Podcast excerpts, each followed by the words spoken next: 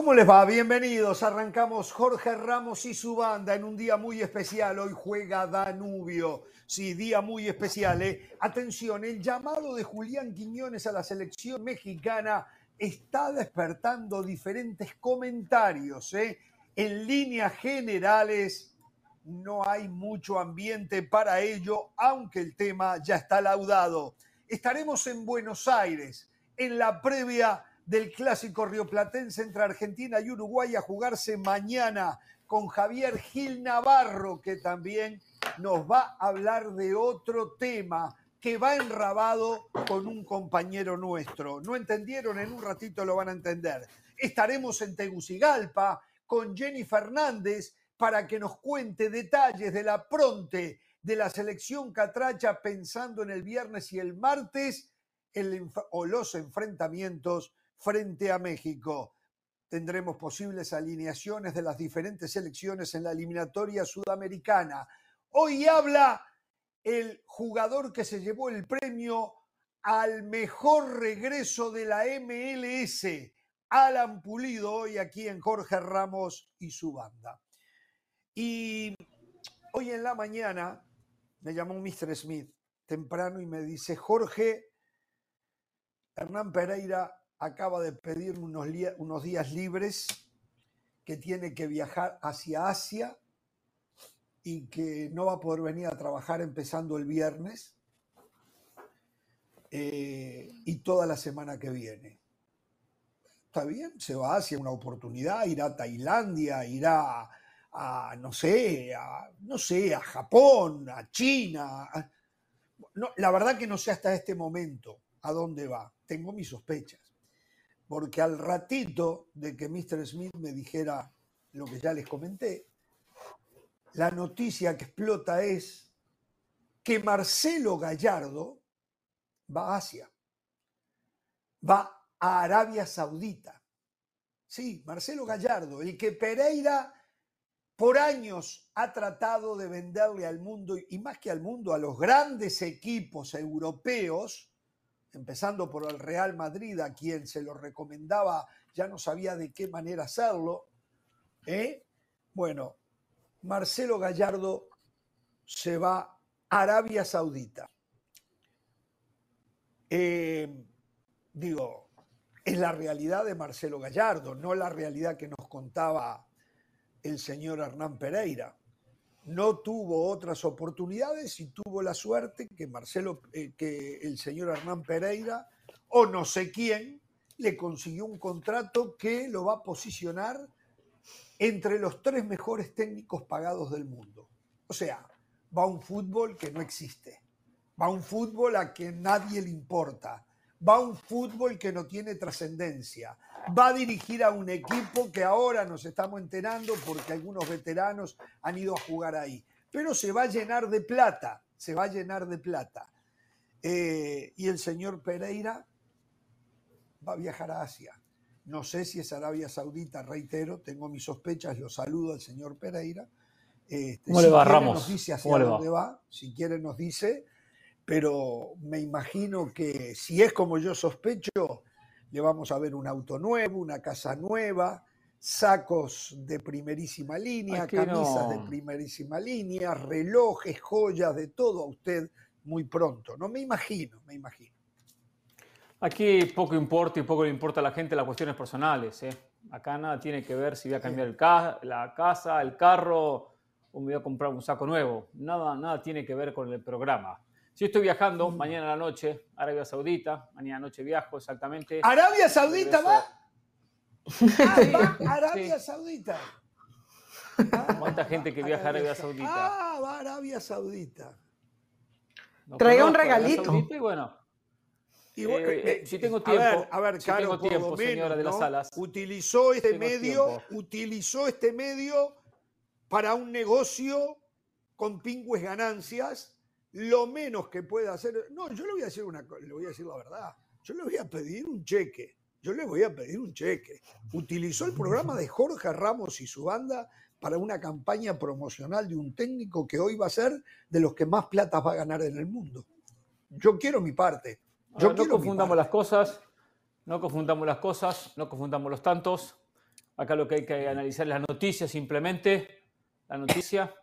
Mm, yo me opuse a que Gallardo llegara a Arabia Saudita, pero tengo que reconocer que la cifra de dinero por encima de lo que está ganando actualmente Pep Guardiola me lo hizo claudicar a usted. decir que sí.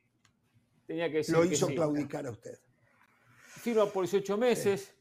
El fondo de inversión del Fondo Público de Inversión, que yo digo público, será plata del pueblo, pero bueno, el Fondo Público de Inversión que es propietario del conjunto, el Al Ittihad, donde juega Kanté, donde juega Benzema, tiene acciones en el Chelsea, tiene acciones en el Newcastle, y bueno, no, no se cierra la posibilidad que, sea un trampolín, que sea un pasaporte para que Gallardo después de fútbol ah, ¿Usted está trabajando ese tema también?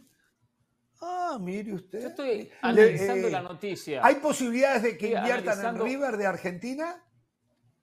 No, no, no, nada tiene que ver con River. Nada ¿No ofreció nada de eso usted? No, no. Usted no, habló de esas cosas. No, para nada. Nada tiene que ver. Bueno, ahora. Vamos a ser claros. Pereira, ¿cómo Vamos a hablar de la noticia. Quería usted quería a Gallardo en un equipo grande del mundo. ¿eh? ¿Cómo le erró Pereira? ¿Cómo le erró? Muy Qué poquito a veces sabe usted. ¿eh?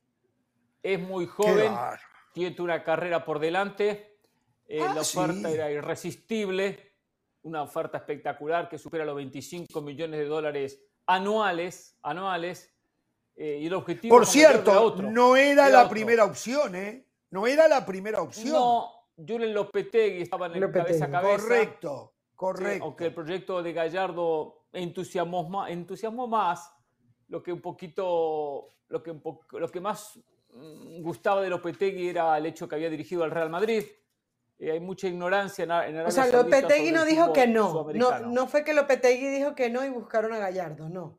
Se decantaron por Gallardo, ¿fue así?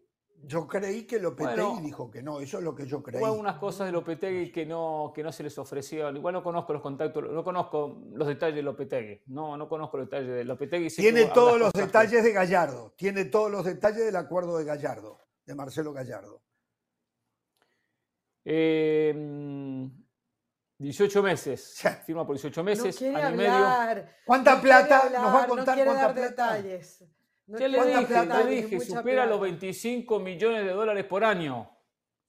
Se lo dije. ¿Cuánto le toca a usted? 25. Perdón, eh, digo, ¿qué comisión tiene que pagar Gallardo? Eh, va a dirigir un Mundial de Clubes, va a dirigir un Mundial de Clubes, va a debutar contra el Oakland City, eh, lo cual es una posibilidad también de trascender en la vidriera de un Mundial de Clubes. Si derrota, si derrota al Oakland City en la primera ronda, esa ronda inicial, va a jugar contra el Al-Ali de Egipto. Y si le gana al Al-Ali de Egipto, va a jugar contra Fluminense. Las Miren, la sabe toda, ¿eh? Lo increíble de esto, y saludo a la señora de las salas ya, lo increíble, señora, es que, y esto, esto es ya, eh, el, Díaz, el ex técnico de, Real, de, River, el pelado Díaz, Ramón Díaz. Ramón Díaz se fue de River y llegó Gallardo. Ramón Díaz se fue del Al Ittihad y llega Gallardo. Hay cosas que son increíbles, ¿no? Hay cosas que difícil de entender. Difícil. Y todo tiene que ver con River, todo tiene que ver con las promociones de Pereira en este programa y hoy con las redes sociales que llega todo. Pero bueno, está bien, lo felicito. no la noticia? Usted, acá. ¿Por qué no le la noticia? se tiene que dedicar a otra cosa usted, Pereira.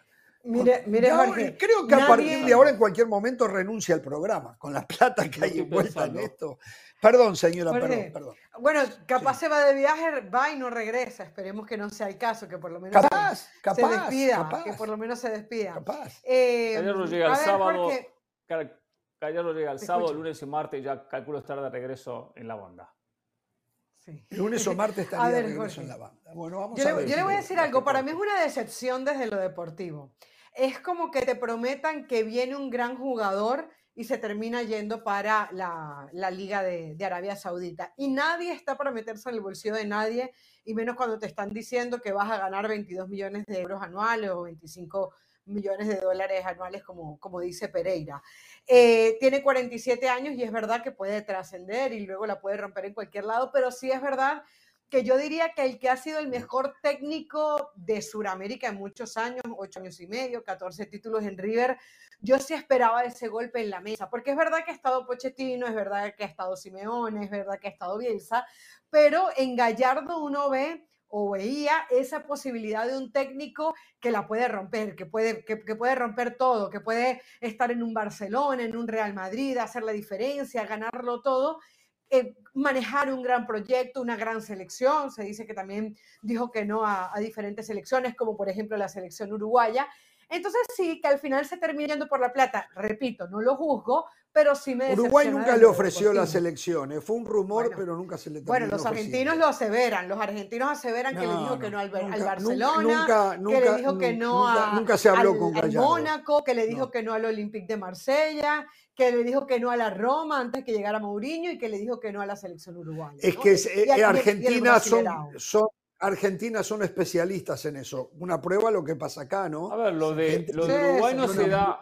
Lo de Uruguay se dio antes de llegar Diego Alonso, no posterior al Mundial 2022. Pero nunca le ofrecieron, era un rumor que estaba establecido, había un sector de la dirigencia que lo veían con buenos ojos, pero nunca se llegó a hablar con Gallardo, nunca se llegó a hablar con Gallardo. Pero Aparte en Uruguay se hizo técnico Gallardo, era, había un poco de lógica. Mal no recuerdo. Gallardo se hizo técnico en Uruguay. Si mal no recuerdo, el, presidente del AUF en su momento dijo que estaba esperando la respuesta de Gallardo no, no, eh, no. Para, y Gallardo dijo que no, porque estaba, estaba dirigiendo a no, River. No recuerda mal. compromiso con no, River. Recuerda mal.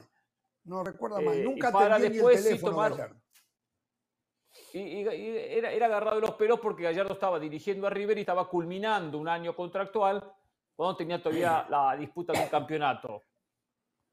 Mm. Pero bueno, mm. esa noticia se dio, ahora está bien. Molesta que tantos argentinos lleguen a Uruguay, bueno, está bien. Me está diciendo la producción que nos están atomizando la gente preguntando por qué no está en pantalla el señor José del Valle. El señor José del Valle tiene algunos problemas, entre otras cosas, de conexión. Eh, y no son las neuronas cerebrales, no, no, ese es otro tema aparte. No, no, problemas de conexión eh, para poder salir al aire, pero estamos trabajando eh, con nuestros eh, técnicos para poderlo solucionar. Pero bueno, eh, ahora en serio, es increíble lo de los técnicos argentinos. Están desparramados por todo el mundo. Y miren ustedes esto, si la versión que tiran desde Argentina, que reitero, son grandes promotores de todos sus productos, y una prueba, una muestra la tenemos acá, hoy de los tres mejores técnicos pagados del mundo, dos son argentinos. Y hay un tercero que seguramente entra entre los 10 primeros, seguro, que es Mauricio Pochettino. O sea, eh, en la eliminatoria sudamericana de los 10 técnicos, 7 son argentinos, incluyendo Uruguay con Marcelo Bielsa. O sea, es impresionante, impresionante lo de Argentina en cuanto es una cultura, es una manera de vivir el fútbol. ¿eh? Exacto. O sea, ya es, es que lo que yo siento que en Argentina, ya lo hemos, eh, una discusión que hemos tenido otras veces y no vamos a descubrir el agua tibia, pero quien, quien vaya para allá, quien, quien vea, quien hable con un taxista, se da cuenta que es como hablar del clima. Hablar del fútbol en Argentina es como, como algo de cultura general, es, lo, lo va, corre por la sangre, lo vas a ver, y cuando tienes eso, inevitablemente se termina convirtiendo, además, entre otras cosas, en una tablita de salvación para económicamente para muchos equipos. No hablemos ya de lo de Gallardo, que sabe. Equipos, familias, entre las generaciones. Generaciones a eso que dice Carolina, es verdad que, se, que en el aire fluye el fútbol en Argentina, que cualquiera habla de fútbol, que todos están metidos con el fútbol, que a veces hasta supera la, la, línea, la barrera, esa pasión. Mm. También hay que decirlo que hay una capacitación y una preparación del técnico argentino que por eso después sobresale. Porque vamos a lo siguiente, eh, Uruguay también tiene muy buenos técnicos, de repente proporcional a lo que es la población en comparación con Argentina. Ahora, Brasil es un país que también se respira fútbol. En cualquier rincón de Brasil se respira mm. fútbol, como se respira en mm. Argentina. Sin embargo, Brasil no tiene ni la cantidad, pese a la población, de técnicos ni la capacidad que tiene Argentina o que tiene Uruguay. Uruguay tiene más técnicos capacitados hoy que los brasileños, por ejemplo. Entonces, eh, hay, una, hay una razón que tiene que ver mucho con esa preparación eh, hoy hay muchas herramientas para prepararse, para estudiar el fútbol, para entenderlo, digo, a través de la tecnología, a través de los cursos, a través de, la, de, YouTube. Pero bueno, hay que ponerse a trabajar y no pensar que uno ya, ya la sabe y ya está. Y creo que ahí es donde se saca la diferencia. Bueno, eh, vamos a hacer. Jorge, una, cosita que quería agregar. Sí. Una, una cosita que quería agregar, que ya es otro punto aparte Gallardo. Nos están haciendo que hablemos prácticamente todos los días de, esta liga de, Arabia Saudita. Es decir, ya antes a mí los nombres, sinceramente y con todo el respeto, te sonaban más o menos igual, pero ya hoy tuve que ver, bueno, Al Ittihad es el de Gallardo, Benzema y, y, y Kanté. Y Kanté. Eh, Ajá, eh, eh, en Golo El Al Hilal es el de Neymar, Al Nacer el de Cristiano, el Al Jalil el del, el del Newcastle. Te, están obligando a mirar hacia allá, a Costa de Plata. Eh, fue la, la, segunda liga que termina gastando más dinero. Digo, ¿lo lograrán algún día? ¿Vamos a realmente sentarnos a mirar el fútbol árabe? Yo no los veo tan cercano, pero se han visto. Pueden ganar campeonatos. No creo que a través de la plata puedan imponer una cultura futbolística. Pueden ganar campeonatos, eso sí, porque los campeonatos los ganan los que tienen mucha plata. Eh, pero no creo que la plata compre una cultura futbolística. Y después de la experiencia que tuvimos en Qatar, aunque Arabia Saudita creo que es más futbolera que Qatar, eh, con Pereira nos llevamos la, impresión que ahí el fútbol nunca va a entrar, no tiene ni la más mínima idea. Eh, si, si Estados Unidos todavía está en pañales, bueno, esa región del mundo todavía no ha nacido al fútbol, esa es la impresión que yo tengo. Esa es la impresión que, a mí me quedó y a lo mejor soy injusto eh, generalizar, porque yo solo vi Qatar. Lo de Arabia Saudita tiene un objetivo ya logrado que es organizar el Mundial del 2034. Entonces todo esto está envuelto dentro de ese paquete de inversión, de gastar y de poder atraer la atención del mundo del fútbol. Ahora, es verdad, después del 2034, ¿qué va a dejar toda, toda la inversión en, fútbol? Va a dejar muy poco. Estoy de acuerdo que va a dejar muy poco. Ahora, si se trabajara en la formación de los muchachos, si se trabajara en la formación de los técnicos de Arabia Saudita, sería diferente. Pero llegan, dirigen, ganan mucha plata y se van. Son una cosa. Señores, vamos a hacer la pausa. Quedaron seis técnicos argentinos, ¿no? Porque eh, Antonio Carlos Sago debuta como técnico de Bolivia. ah, tiene razón, tiene razón. se fue Costa y vino, quedaron seis. Vino el brasileño Sago. Vamos a la pausa. Se viene Javier. Eh, Gil Navarro. Gil Navarro.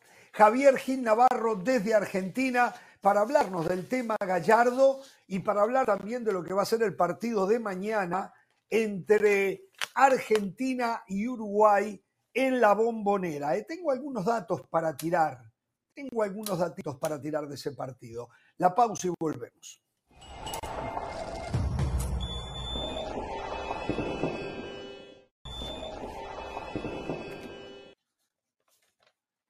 Bien, podemos eh, anticiparle a la multitud que preguntaba por la no presencia de José del Valle, que ya solucionado los problemas de conexión, ahí está el señor José del Valle, eh, a quien le agradecemos muchísimo todo el esfuerzo que hizo. La gente temió cuando yo dije problemas de conexión, algunos pensaron que era cerebral o algo por el estilo, tuve que hacer la aclaración que no, que esto era un tema técnico de verdad, ¿no? Pero bueno, bienvenido del Valle, bienvenido. No, yo soy como Marcelo Gallardo, yo vengo por el cheque, ya saludé, ya puedo cobrar el día, así que si hay más problemas de conexión, en realidad ya no me importa, ya vine, mi jefe ya me vio, ya pasé el día, así que un abrazo para todos. No, no, pero Gallardo trabaja, Gallardo no va solo a cobrar el día. Eh, ¿Usted tiene información que Gallardo eh, va, cobra el día y no le importa más nada? ¿Que su actitud aparentemente? No, yo dije que soy como Marcelo Gallardo, que voy por el cheque. Soy capitalista, como el señor Marcelo Gallardo. yo aplaudo su decisión. ¿Para qué dirigir al Sevilla? Me parece perfecto que le haya dicho que no al Sevilla. Ya viene José María del Nido, eh, Diego Alonso lo van a echar. Llega del Nido, chao Alonso, muy bien. Un técnico necesita un proyecto, un proyecto serio. Si no hay un proyecto serio, yo priorizo salvaguardar y asegurar el futuro económico de mi familia. Por eso me lo aguanta usted todas las tardes, por plata. Muy bien. Que me aguanta a mí. ¿eh? Me va a llorar cuando no me tenga y me parece que nos falta mucho. Señoras y señores, al que sí tenemos en vivo desde los estudios de ESPN en la capital argentina, en Buenos Aires, es al señor Javier Gil Navarro, a quien le damos la bienvenida. Javier, en el saludo, un hombre que periodísticamente está muy cerca de River, eh, lo hace desde una postura neutral no como lo que ocurre en este programa tarde a tarde. Y entonces en el saludo, la verdad, Javier, qué bombazo lo de hoy, ¿eh? Cuando acá nos decían que Marcelo Gallardo estaba para el Real Madrid, Barcelona, Manchester United, eh, Marcelo Gallardo termina en Arabia Saudita. ¿Cómo te va? ¿Cómo estás, Jorge? Abrazo grande, un saludo para vos y para toda la banda. Y este, sé que le estás tirando algún, algún tirito por elevación a Hernán, Hernán Pereira, pero eh, yo lo banco, lo digo públicamente, eh, lo, banco a mi amigo Hernán, que este, siempre maneja buena información. Yo, hola Hernán, ¿cómo estás? Lo que digo es que eh, Gallardo nunca estuvo, nunca estuvo en el radar de esos equipos. Eh, es muy difícil para un técnico sudamericano, por más que se trate de Marcelo Gallardo, un técnico ganador que ha conseguido dos Copas Libertadores, en ir a los clubes clase A de la Liga Europea. Siempre, siempre hay que hacer un paso intermedio. Algunos dirán, Martino no lo hizo. Martino fue directo al Barcelona, bueno, pero había dirigido la selección paraguaya en un mundial, le había ido muy bien en el mundial, eh, Cartés tenía en ese, el, presidente este, de la Federación Paraguaya, tenía en ese momento un vínculo cercano con la gente del Barcelona. Él era, eh, Martino, muy amigo de Messi, de su padre, de Jorge. Entonces, había algunos vínculos, por eso es la excepción a la regla. Pero difícilmente un técnico de esta parte del continente vaya, por más este, que sea muy destacado, que vaya a un club clase A de Europa. Eso mismo lo decíamos nosotros ¿eh? acá, que necesitaba un, paso antes eh, a través de un Sevilla, como decía José del Valle, a través de un equipo de una media tabla para después dar el salto, ¿no? Eh, la excepción, aunque no es un equipo de los que se consideraba clase A, también es lo del Cholo Simeone, que llegó al Atlético de Madrid, pero el Cholo tenía una historia dentro del Atlético de Madrid, ya era ídolo ahí adentro también, ¿no? Pero ahí iba a decir. Estuvo en, Italia, estuvo, en Italia también, no sé si en Catania, ¿eh? Sí, Hernán. Sí. Ah, es cierto. exacto, es cierto. Estuvo en Catania, sí, sí. Ahora, Gallardo sí tuvo acercamientos con algunos equipos europeos. Se habló del Olympique de Marsella, se habló del Sevilla, Villarreal, pero a él no le, no le convenció la idea. Y él siempre dijo, quiero un lugar donde el proyecto sea serio, de repente ahora prioriza la plata, eso está bien, entiendo, ¿eh? entiendo que prioriza el dinero y lo que va a ganar. Con ese sueldo, ¿cómo no va a decir que, que, sí? Pero el acercamiento que tuvo con algunos equipos europeos, podría estar dirigiendo en Europa. Un equipo de mitad de tabla, sí. pero eh, proyectos que no le que no eh, terminó de convencer. Mira, yo sé qué pasa, Hernán, creo que hubo un, momento personal también de Gallardo. Él, él venía de años muy intensos eh, y él había dicho que no veía con malos ojos tomarse un año sabático. De hecho, se lo tomó y dentro de ese lapso, dentro de ese plazo, eh, le llegaron las ofertas del, Sevilla, que fue, fue, formal, la del Marsella, que también Marsella jugaba la, pre-Champions, tenía la chance de, estar eh, en Champions League, un club que él conoce eh, también sabe, él jugó en Francia y sabe que es uno de los más, si no el más popular de, Francia. Eh, después escuché que decían de la selección de, Uruguay.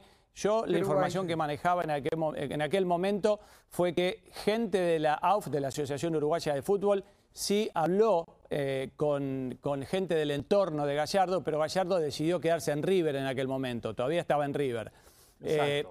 Exacto a lo que voy es que son, son momentos personales. Y puede ser que vaya por el dinero, sí, puede ser. eh, voy a decir algo que no me, no me, quiero meter en el tema monetario, pero eh, no digo que no le mueve la aguja el dinero que le dan, pero Gallardo es un técnico que a lo largo de su carrera de futbolista y de entrenador ganó mucho dinero. Eh, yo creo que acá Gallardo está observando, además del dinero, está observando algo que puede llegar a desembocar en la Premier League, porque muchos clubes de la Premier, como por ejemplo el Newcastle, están vinculados en capitales al Al Ittihad, que es el club donde va a ir Marcelo Gallardo.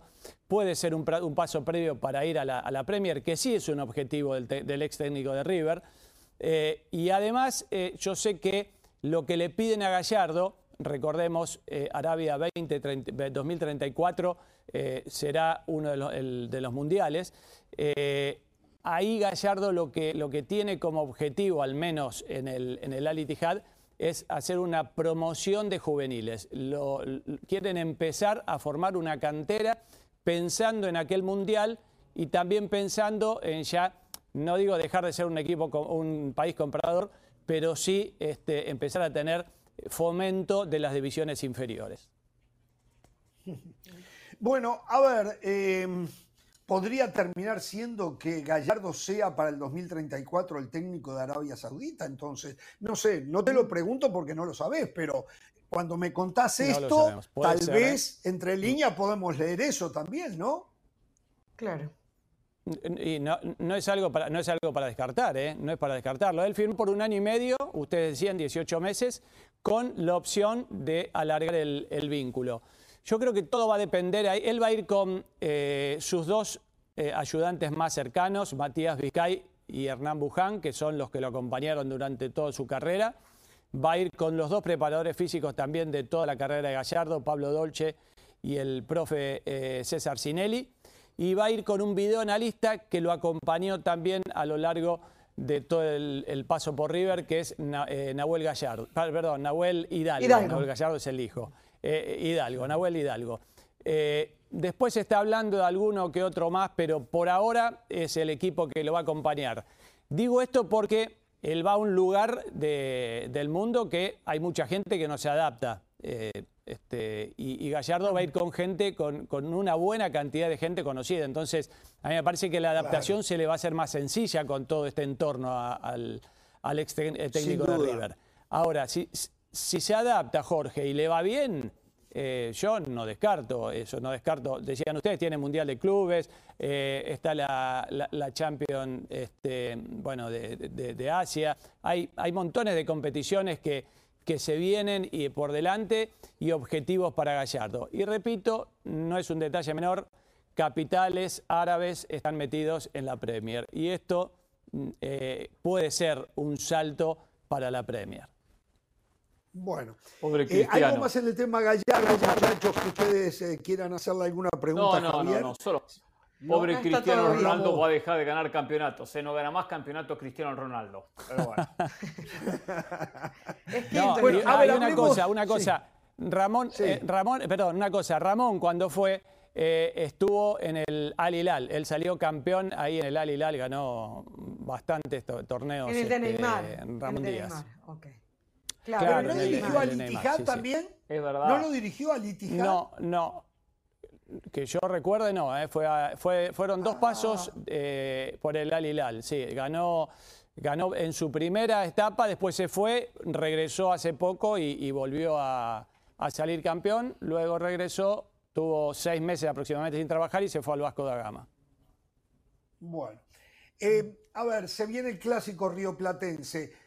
A ver, esto lo voy a decir clarito. Para nosotros los uruguayos es un clásico jugar con Argentina. Para los argentinos, el clásico es con Brasil. Después, sí, el clásico rioplatense para darnos un poquito de tranquilidad a nosotros, pero no lo ven, me parece a mí, con la intensidad que los uruguayos sí vemos jugar frente a Argentina. ¿Estoy equivocado en eso, Javier? No, hay más rivalidad, es cierto que hay más rivalidad con, Brasil. Este, yo creo que con Uruguay hay una mayor empatía porque eh, en el fútbol nuestro hay muchos jugadores uruguayos, hay muchos jugadores uruguayos queridos, hay muchos ex uruguayos queridos, Enzo, Francescoli, por ejemplo, que hoy es secretario técnico de River. Entonces, digo, se lo ve como un rival eh, de fuste, como un rival importante, pero no con la, este, con, la rivalidad que sí hay con Brasil, porque ahí hay una pica, le decimos nosotros, que es un poco más, este, más fuerte. Eh, yo creo que con, Uruguay está la rivalidad dentro de la cancha, pero hay, repito, hay mucha empatía y hay muchos jugadores en común, ¿no? Bueno, de hecho, este, en, la selección que va a jugar mañana habrá algún jugador que, está que actúa en nuestro medio. Exacto. Bueno, a ver, em, tiene tanto crédito Scaloni y esta selección que pensemos en algo que es difícil que ocurra, pero lo peor que le puede pasar, pierde con Uruguay, pierde con Brasil. En Argentina no se mueve ni un pelo, no aparece ninguna sombra de preocupación. Nadie va a venir a decir, bueno, se va terminando el proceso escalón y absolutamente nada de eso. La tranquilidad que hoy tiene la selección argentina, muy pocas veces en la historia la debe haber tenido, ¿no? Mira, eh, yo creo que sucedió con Bilardo, sucedió más, yendo más atrás con, con Menotti eh, y ahora eh, volvió a conseguir una estabilidad que no la tenía, cierto, hace, hace muchísimos años. De hecho, en la previa del Mundial de Rusia había cambiado de entrenador. No, no, acá pase lo que pase. Además, Jorge, hay una, una realidad. el, cambio de configuración por, por, la nueva modalidad de Copa del Mundo y que se clasifiquen siete equipos es imposible, por más que pierda, no sé, el 80% de los partidos Argentina, algo que no va a pasar, pero supongamos que se viene una catástrofe eh, futbolística, va, a entrar igual. Y Scaloni no, eh, no tiene, hoy no tiene contra acá. Hoy Scaloni, porque ganó el Mundial, porque ganó la Copa América, porque este, además supo llevar, eh, le ganó la filanísima Italia en el medio del Mundial y de la Copa América pero además porque supo armar un equipo, supo hacer jugar a Argentina con una identidad que hacía mucho que no jugaba con una identidad la selección argentina. Siempre era eh, un equipo que se juntaban los mejores y trataban de, este, hacer las cosas lo mejor posible. Sabela, más o menos, cuando llegó a la final del Mundial de, Brasil, eh, tenía grandes jugadores y le había dado una impronta. Pero esta impronta de Scaloni hace mucho que no se vive y la verdad que la tranquilidad de tener un entrenador que tiene las cosas claras, que sabe lo que quiere, es, una, es una, ventaja respecto del resto. Javier, abusamos de tu amabilidad. Tenemos las palabras que hoy en conferencia de prensa, eh, algunos apartes de la misma, de Lionel Scaloni refiriéndose al equipo y refiriéndose al momento de Lío Messi. Aquí está. El tipo de partido eh, difícil, porque sabemos cómo, cómo plantean los partidos los equipos de, Bielsa y cómo juega Uruguay, tiene una, una, cultura futbolística que todos conocemos y, bueno, pero nosotros tenemos que imponer nuestro juego. Al final esa es la idea, la, lo, que, lo que queremos, imponer nuestro juego. Después habrá unos matices donde ellos... Eh, tienen su fortaleza, intentaremos que no, que no, que no las tengan este partido, pero bueno, de eso se trata el fútbol. Bueno, eh, Leo está bien, eh, viene, viene bien, incluso creo que más allá de que jugó un partido en los últimos 25 días, viene entrenando con normalidad y así que está en condiciones y, y está bien. Ahí está, Leo está bien. Si Leo está bien, el resto cae por añadidura, ¿no? Estando bien Leo. Claro. y, Javier. Leo, y Leo está bien. ¿Cómo, ¿Cómo, han tomado en Argentina la convocatoria de Pablo Mafeo? Tomando en cuenta que nació en España, tomando en cuenta que para muchos es un desconocido en el medio futbolístico. Eh, ¿Cómo, cómo lo, han tomado los medios argentinos especialmente? Mira, la verdad que bien, Hernán, porque em, eh, este cuerpo técnico se ha destacado por tener algunas este, incorporaciones de este, eh, de, este, de este, calibre, ¿no? como por ejemplo Garnacho, eh, que, lo convenció para que jugara, no jugara para España y jugase con la ciudadanía argentina.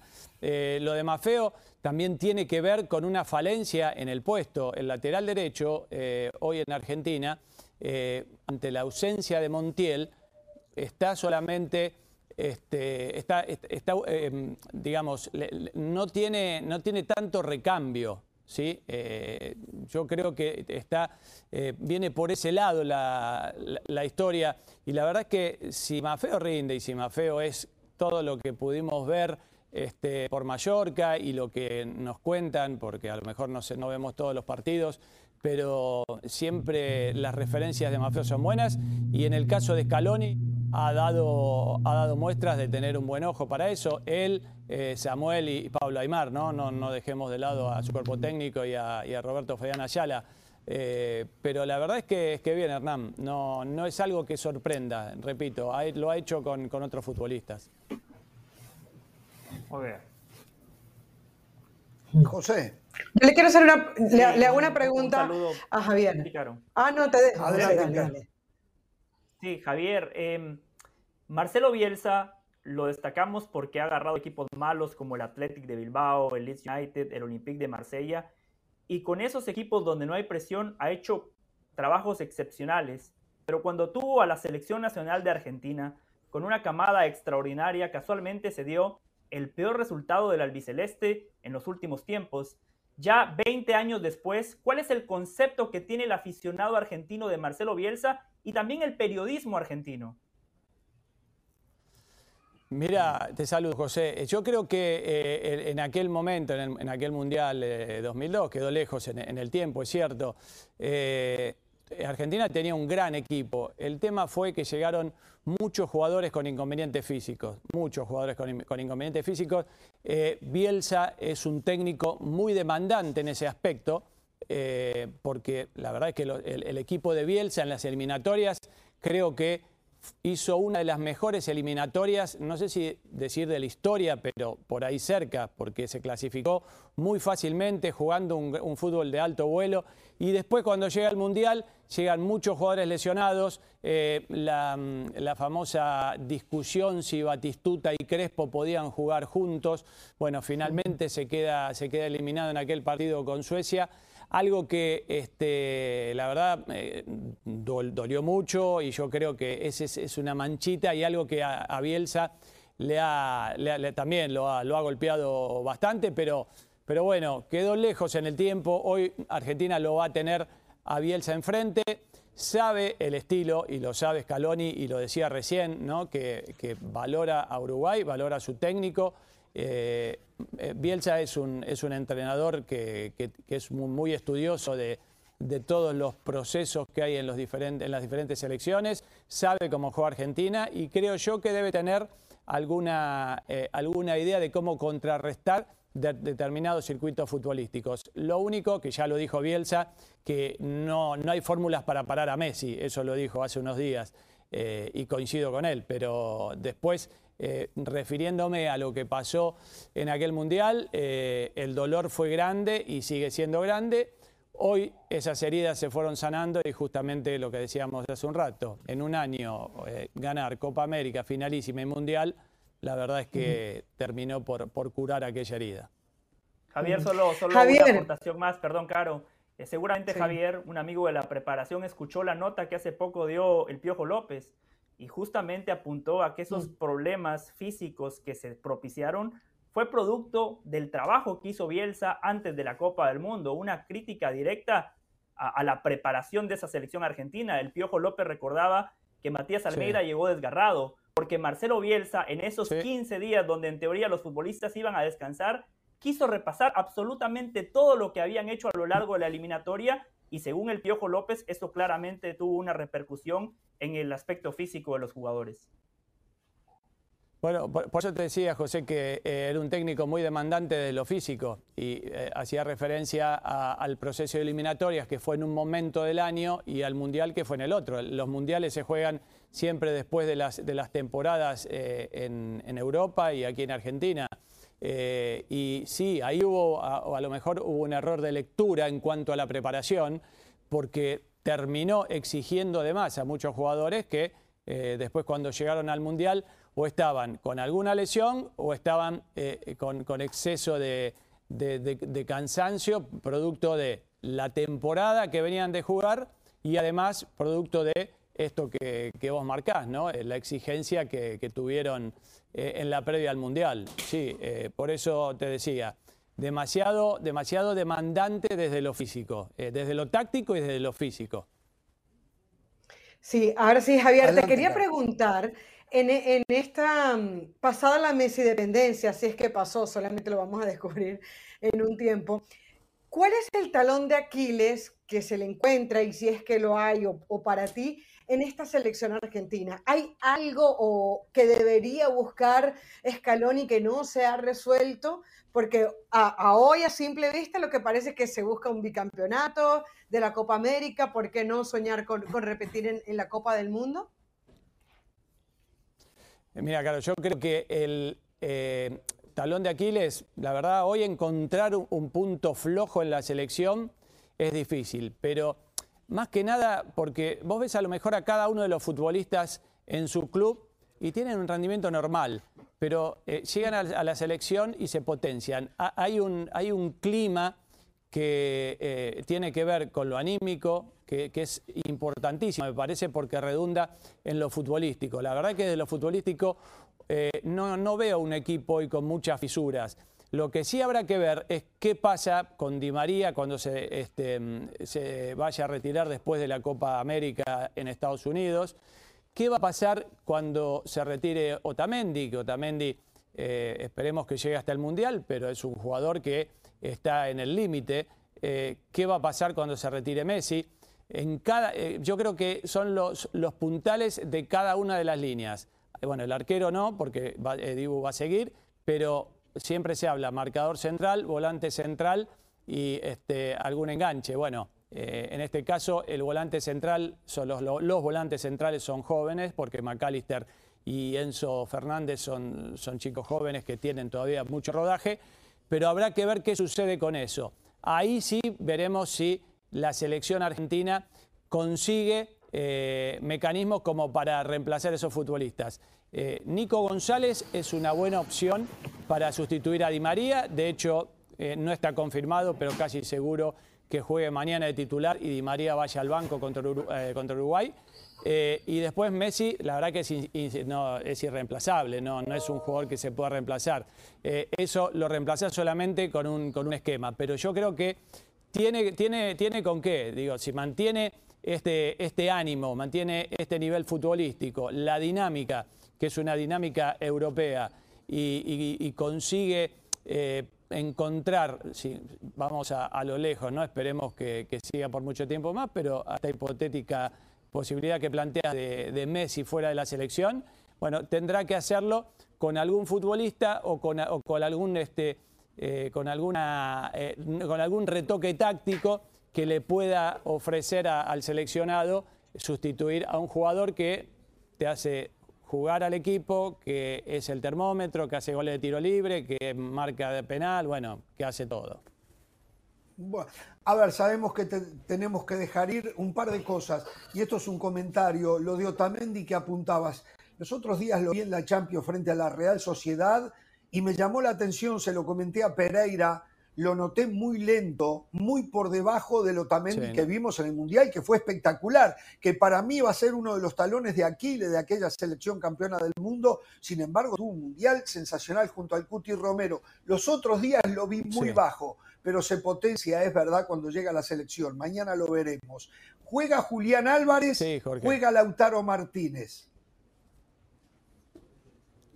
Eh, yo coincido con vos, eh, porque sí, el Benfica no, no, está, no, está pasando un buen momento además.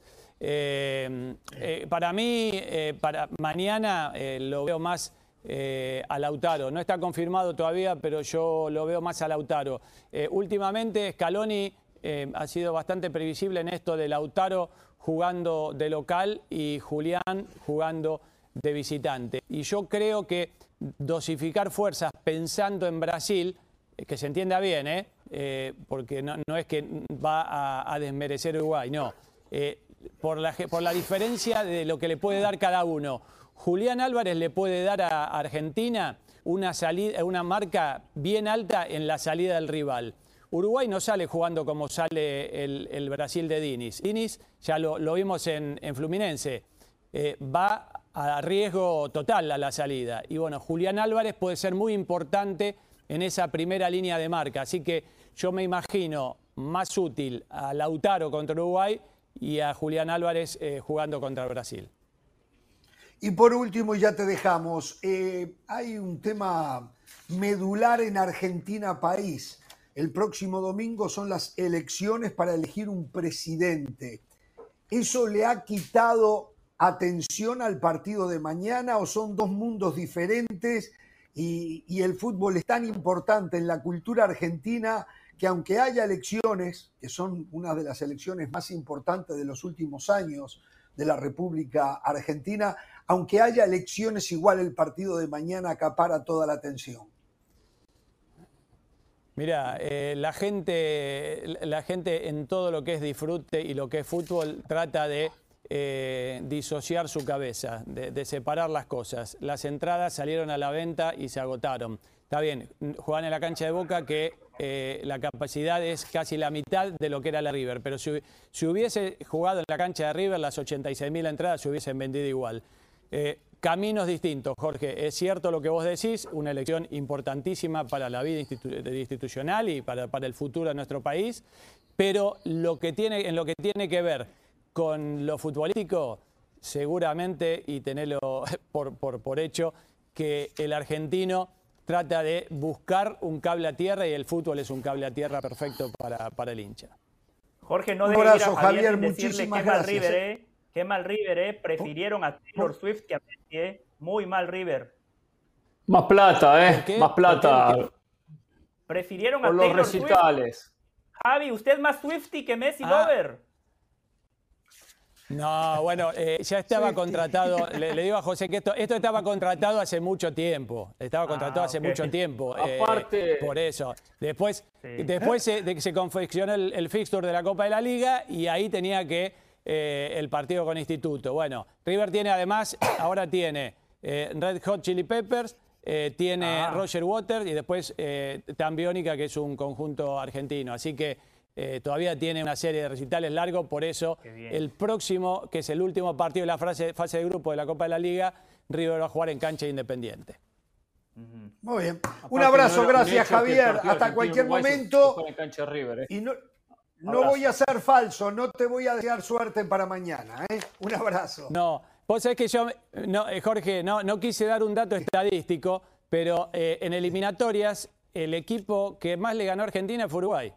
Argentina le ganó más ¿Ah, a Uruguay sí? que otros equipos. Está bien que jugaron, jugaron más veces, pero es un dato estadístico. No te lo quería decir, bien, pero bueno. Ahora ¿Sabes que en la bombonera, ¿sabes que en la bombonera, en la bombonera nunca sí. perdió Bielsa? Pero también es cierto Mirá. que cada vez que Messi jugó contra un equipo de Bielsa le hizo goles. Igual Javier, a Jorge no le gustan las estadísticas. Él, él nada más habla de fútbol. El, el ah, dato que usted le acaba abrazo. de dar para él es irrelevante. Qué bueno que no lo descalificó por ese gran dato que usted acaba de compartir. Chao, un abrazo, Javier. Bueno. Gracias. chao, Gracias. chao. Abrazo, Javier. Javier un placer, ¿eh? Javier Gil Navarro en vivo desde Buenos Aires entonces con el negocio de Pereira y Gallardo y la previa de mañana Argentina-Uruguay. Saludos de Pilar Pérez, esto es SportsCenter ahora. La selección mexicana sub-17 continúa con su participación en el Mundial de la Especialidad con un sabor amargo luego de empatar en su segundo partido dentro de la justa, lo que le complica su pase a la siguiente ronda. El equipo dirigido por Raúl Chabrand cayó en su debut ante Alemania 3 a 1 y ahora frente a Venezuela vinieron de atrás para conseguir un empate a 2. Su siguiente rival dentro del sector F será Nueva Zelanda, pero no dependen solamente de ellos para clasificar. La selección alemana sub-17 sigue con paso perfecto dentro del Mundial que se celebra en Indonesia, luego de sumar su segunda victoria en el Grupo F al vencer a Nueva Zelanda 3 por 1 para asegurar su lugar en los octavos de final.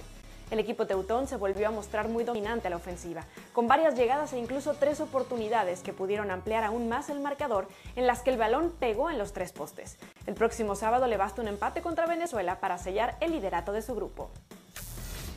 Malas noticias para los Cleveland Browns, pues anunciaron que su mariscal de campo de Sean Watson se perderá lo que resta de la temporada luego de sufrir un par de lesiones en el tobillo y en el hombro durante el encuentro del domingo pasado contra los Baltimore Ravens. Mientras que la lesión del tobillo es un esguince, la del hombro requiere de una cirugía inmediata para evitar daños estructurales. La expectativa es que esté recuperado para el arranque de la campaña 2024. No se pierdan SportsCenter todas las noches a la 1 m del Este, 10 pm del Pacífico. Esto fue SportsCenter ahora.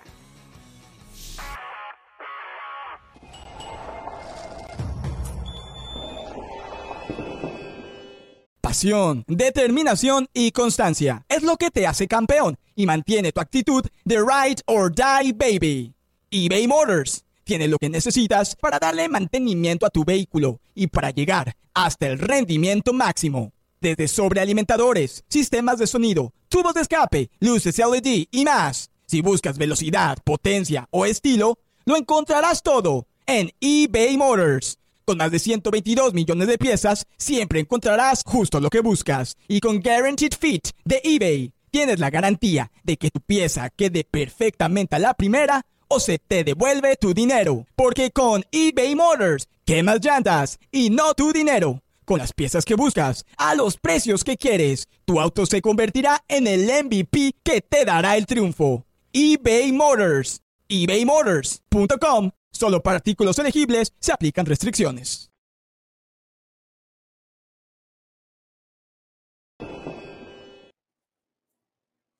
Volvemos en Jorge Ramos y su banda. Por un momento solamente el agradecimiento eh, a todos aquellos que se han tomado el trabajo de enviarme sus mensajes de condolencias por la pérdida de mi canina, de Shadow, este, de verdad, ¿eh? muchísimas, muchísimas gracias. ¿eh? Bueno, a ver, eh, para terminar. Qué linda foto que publicó esta mañana. Ah, sí, sí, sí, gracias, José. A ver, posible alineación de Uruguay para Argentina, entonces, vamos a resumir, vamos a resumir. Argentina y, Pereira, ayúdeme. El Dibu Martínez en el arco, Molina, el Cuti Romero, Tamendi, y Tagliafico. Tagliafico. Tagliafico, sí. En el medio, Macalister, Enzo Pérez y. Enzo Fernández. Enzo Fernández. Enzo Fernández. No, no Enzo Pérez, Enzo Fernández. Y de Paul. ¿Y quién el otro? Y de Paul. Rodrigo, de, Paul. Sí. Arriba, eh, por izquierda, Nico González. Por derecha, no sé. Y el punta, por lo que nos decía recién Javier, Gil Navarro, aparentemente jugaría Lautaro Martínez. ¡Ah, Messi! Hay un tal Messi, hay un tal Messi. bueno, a ver, Lionel, exactamente, que se olvide Scaloni también, ¿eh? Tiene ocho balones de oro. bueno, eh, no hablamos nada del partido en sí, de lo que puede ser el partido en sí, para hablar algo de fútbol, ¿no? y me gustaría hacer un repaso de algunos otros partidos. Eh, los escucho a ustedes. Pereira, ¿cómo ve el partido? Uruguay, conociendo a Bielsa, nunca va a negociar el estilo. Uruguay va a salir a buscar proponer, como lo ha hecho ahora, una salida desde atrás, pero muy rápida, muy vertical, muy frontal, con pocos jugadores y con muchos posicionados en, en el frente del ataque, una presión rápida ante pérdida de la pelota. Uruguay va a jugar lo que le gusta a Bielsa y lo que viene mostrando. Scaloni ha tenido la virtud de cuando tiene que retroceder, retrocede, cuando tiene que contragolpear, contragolpea, cuando tiene que proponer, lo hace. Y tomando en cuenta lo que conoce Scaloni de Bielsa, veo a Argentina hasta especulando un poquito para hacerle daño a Uruguay donde más le va a molestar. Fue lo que quiso hacer Brasil. Uruguay. Fue lo que quiso hacer Brasil. Brasil especuló contra Uruguay, paseaba la pelota en el fondo, tratando de que Uruguay saliera para que se produjeran los espacios y se produjeron, se produjeron algunos espacios. Tal vez eh, lo intente también Argentina, ¿no?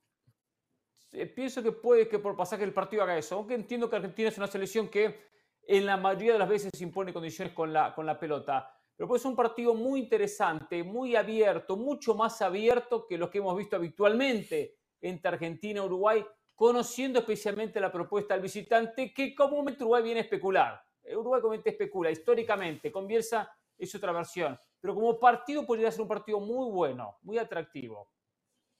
Antes de meterme en el análisis del partido, Hernán ya nos dio la de Argentina. Jorge, ¿nos puede dar la posible alineación de Uruguay? Rochete en el arco, aunque todavía está acusando un golpe en las costillas desde la eh, fecha FIFA pasada, eh, que tuvo, ¿se acuerdan? No jugó eh, contra Colombia, jugó Santiago Mele. Claro. Rochete todavía lo hizo muy bien. va a jugar. Araujo o Araujo va a jugar, jugaría de lateral derecho los zagueros Jiménez y Cáceres y por izquierda Olivera. Piquerés está suspendido. En el medio, Ugarte, Valverde, De la Cruz. Arriba, Pelistri por derecha, Maxi, eh, Maxi Araujo por izquierda y el punta Darwin Núñez, Luis Suárez en el banco para entrar en algún momento. Ese sería el Me once. gustó muchísimo, me gustó mucho lo que ¿Eh? escuché de Marcelo Bielsa en conferencia de prensa. Dijo, si tenemos futbolistas en los mejores equipos de Europa, pues tenemos que potenciarlos y tenemos que establecer nuestra idea. Tenemos que ser protagonistas en todas las canchas del mundo, pero después dijo algo muy importante. Enfrente está Argentina y hay que tomar precauciones, no exageradas, pero hay que tomar precauciones. Eso es clave. Eso de que Marcelo Bielsa siempre juega lo mismo, hasta cierto punto es cierto. Jorge, usted estuvo en la cancha contra Brasil. No fue esa selección uruguaya avasallante. No, fue el No, típico equipo dirigido por Marcelo Bielsa que te presiona en toda la cancha, que te quiere tener la No. pelota, que te asfixia. Marcelo Bielsa ha entendido finalmente que cuando enfrente hay equipos tan buenos o superiores desde lo individual, alguna precaución hay que tomar. Si enfrente está Messi, si enfrente está una selección que va a jugar en casa con su gente, un equipo que tiene muchísima confianza, alguna precaución hay que tomar. Por eso, los dos van a tratar de imponer condiciones, pero también Argentina como Uruguay también va a tomar sus precauciones, porque enfrente Scaloni sabe que hay jugadores de mucha jerarquía.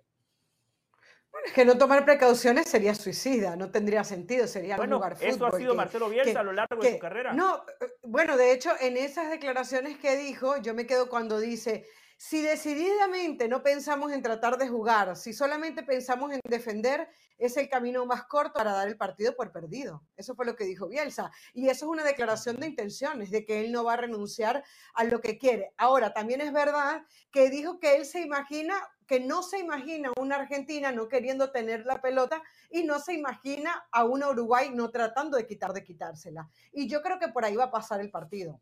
Por la presión alta, por tratar de que físicamente el equipo, como siempre, uruguayo lo entregue todo, de tratar de que los talentosos, eh, llámese Messi, llámese Di María, si va a estar Di María, eh, González, etcétera, no puedan tener conexiones entre ellos y a partir de ahí aprovechar la velocidad que sabemos que tiene el equipo uruguayo y pisar el área de, de, mm, del Dibu Martínez tantas veces sea posible.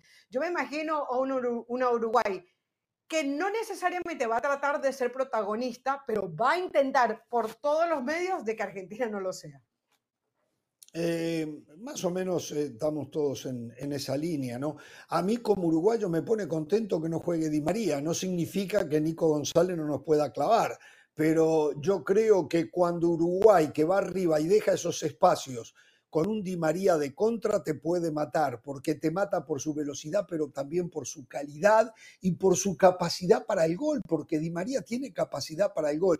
Me parece que si eso se da, eh, es, es en beneficio de Uruguay, es lo que pienso. Después el partido va a ser disputado futbolísticamente.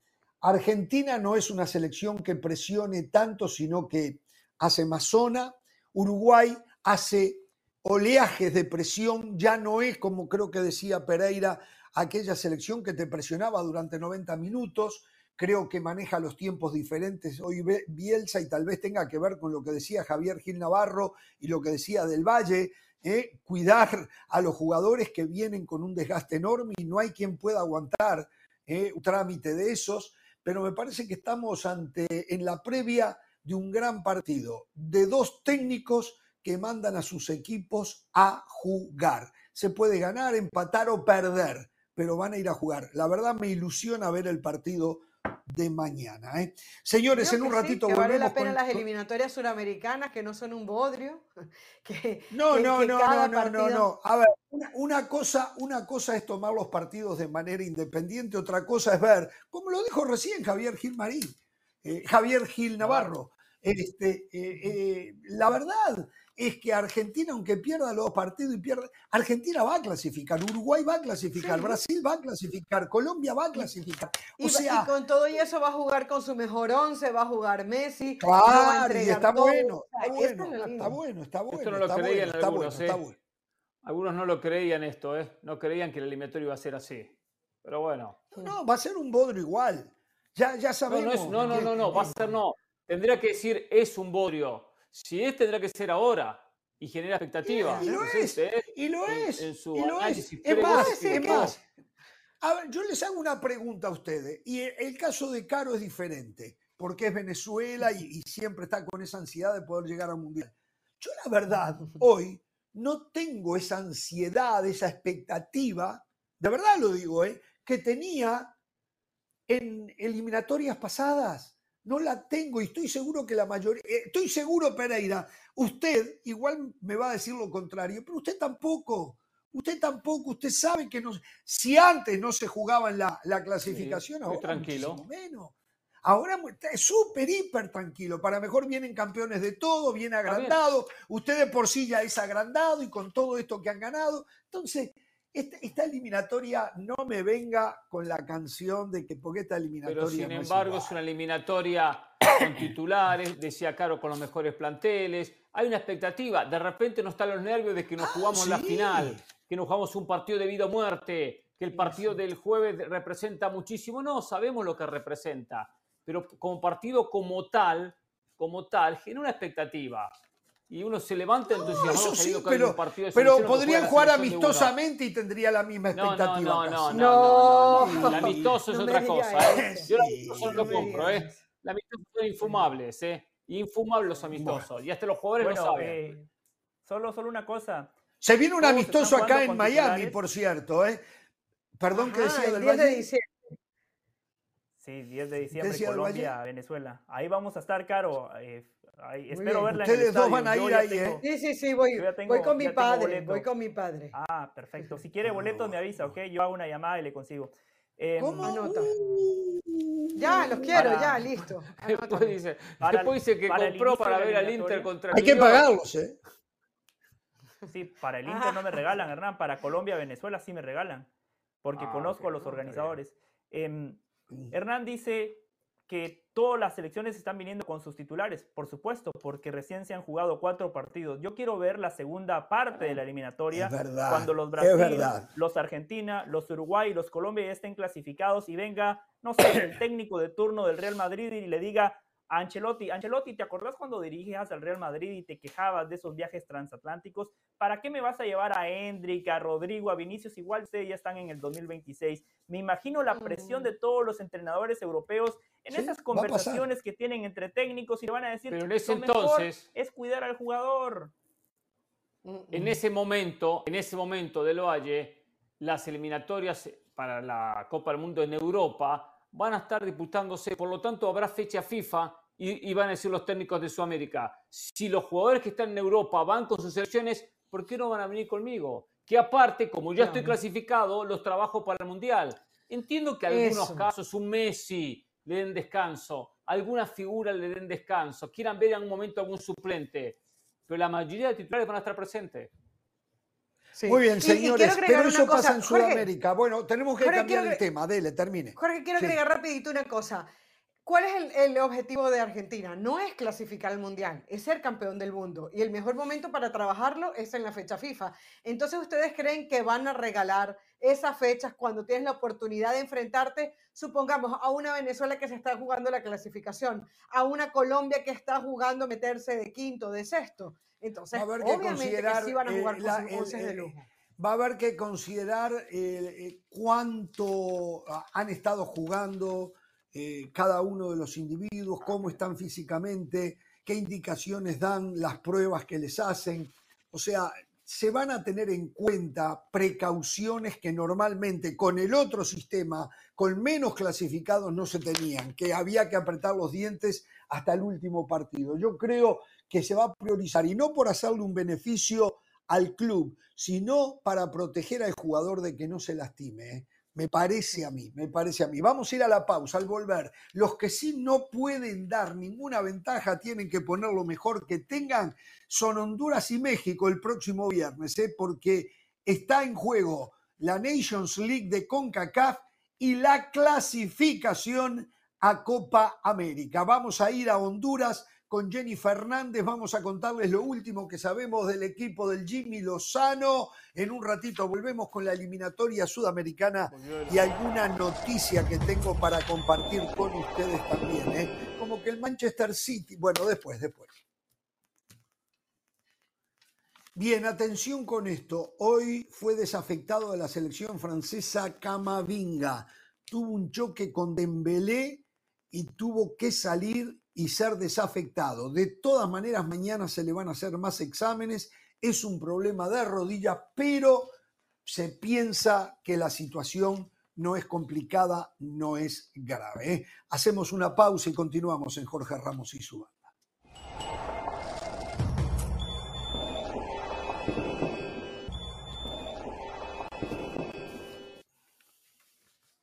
Bien, antes que nada, el agradecimiento a la parte de prensa de la Federación Hondureña de Fútbol que han hecho una excepción. Allí tenemos a Jenny Fernández. Ya se terminó el tiempo que había para la prensa, pero nos están dejando un ratito para que Jenny le cuente a la diáspora catracha qué es lo que está pasando con la selección de cara al partido del viernes. ¿Cómo te va, Jenny?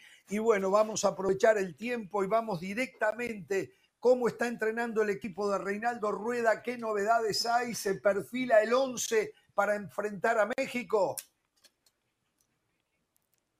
Jorge, todos esos detalles se los daré mañana porque agradezco a Edwin Vanegas y a la gente de prensa de la Federación Nacional de Fútbol de Honduras que ahora mismo está entrenando aquí. Es el centro de alto rendimiento del Olimpia. Gracias por la gestión. Hace cinco minutos terminó. No quiero que el profesor Reinaldo Rueda se vaya a molestar con nosotros. Sabe que le tenemos el cariño aquí en la banda y siempre el apoyo más en este partido que se le viene hoy frente a la selección de México. La prensa, el resto, pues un poco molesto porque nosotros nos hemos quedado, pero no, entendieron que teníamos algunos problemas técnicos, pero hemos salido en vivo mañana. Le tendré más detalles de lo que se está viviendo, porque se lo adelanto, Jorge, usted que decía que cuando el Tri viene a Centroamérica, que gramas altas, cancha en malas condiciones, nada de eso, Jorge. Una cancha de primer nivel, nada de humedad, nada de hostilidad. Por supuesto, el Tri va a jugar en las mejores condiciones y yo me tengo que despedir. Seguro mañana tendremos más detalles y más tiempo. Qué pena, qué pena. Bueno, muchísimas gracias, Jenny. Felicitaciones por fin a no hacer trampas, a jugar en una mejor cancha, en un horario adecuado para un buen espectáculo, para que vayan aprendiendo otros. ¿eh?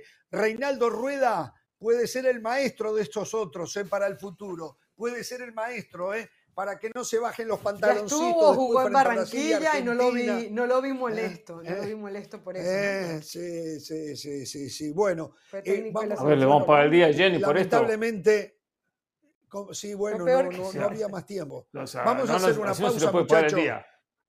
Vamos a hacer una, pausa. Y no que vaya a las afueras del estadio. Y retomamos el tema eh, Honduras en México. Eh, atención, Estados Unidos, Trinidad y Tobago también, tenemos que hablar un poco de eso, hay mucho en juego y tenemos que seguir hablando de la eliminatoria sudamericana. La pausa, volvemos.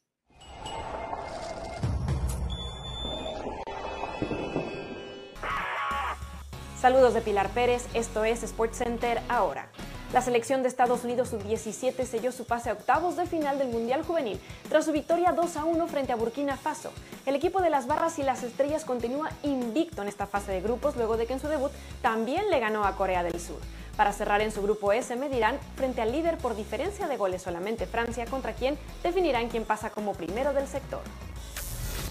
Por su parte, la selección de Francia sub-17 consiguió hacerse de la cima del grupo E en el Mundial de Indonesia momentáneamente tras vencer por la mínima al combinado de Corea del Sur. Con gol de Mati Samugu apenas al minuto 2, les Blues consiguieron asegurar su boleto a la siguiente ronda. Sin embargo, todavía les falta medirse a Estados Unidos el próximo sábado para conocer en qué posición avanzarán. Las ATP Finals continúan su actividad en Turín, donde la segunda ronda del round robin ha finalizado con un Alcaraz consiguiendo la victoria en dos parciales contra Andrei Rublev, en lo que fue su primer choque dentro del circuito. Tanto el español como el ruso tenían la presión de ganar luego de que ambos debutaron con derrota contra Alexander Zverev y Daniil Medvedev respectivamente. Tras este resultado, Rublev se dijo frustrado por no poder terminar la temporada de una mejor manera, pues ha quedado eliminado del torneo en Turín. No se pierdan SportsCenter todas las noches a la 1 m del Este, 10 pm del Pacífico. Esto fue SportsCenter ahora.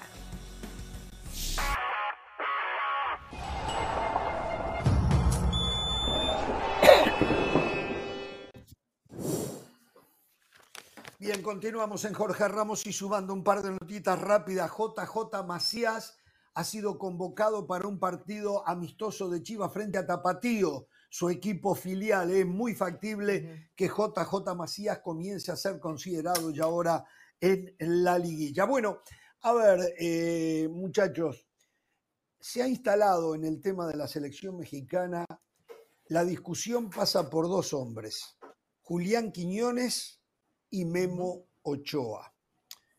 Julián Quiñones tiene puesto en la selección mexicana, es una solución para la selección mexicana. ¿Es justo que se diga que no se convoque a Memo Ochoa para ver quién puede ser el segundo portero, porque Memo Ochoa juega siempre y nunca se puede ver al segundo portero? Eh, ¿Sería una decisión acorde o hay tanto en juego que hay que poner a lo mejor que se tiene, en este caso Memo Ochoa, yo creo que es el mejor portero que tiene México hoy todavía, eh, porque en juego está la Nations League, pero fundamentalmente Copa América. ¿Cómo lo ve Pereira? Sí, hoy no hay espacio para improvisar, no hay espacio para probar. Que lo existió, lo existió, sí, en el pasado, especialmente los amistosos ante Uzbekistán, ante Australia. Ahí Jimmy podría haber abierto la puerta quizás de un suplente, especialmente en el tema de portero. Pero después estos partidos son partidos que definen muchísimo. Ser semifinalista de una Nation League que México nunca pudo ganar y a su vez clasificar a Copa América. Entonces, no, no, es para, no hay para improvisar. Lo de Julián, Julián tiene que estar, no arrancar, porque hay un trabajo ya confeccionado con un equipo, con una alineación. Entonces, la continuidad de, lo que viene trabajando Jimmy lo tiene que seguir haciendo.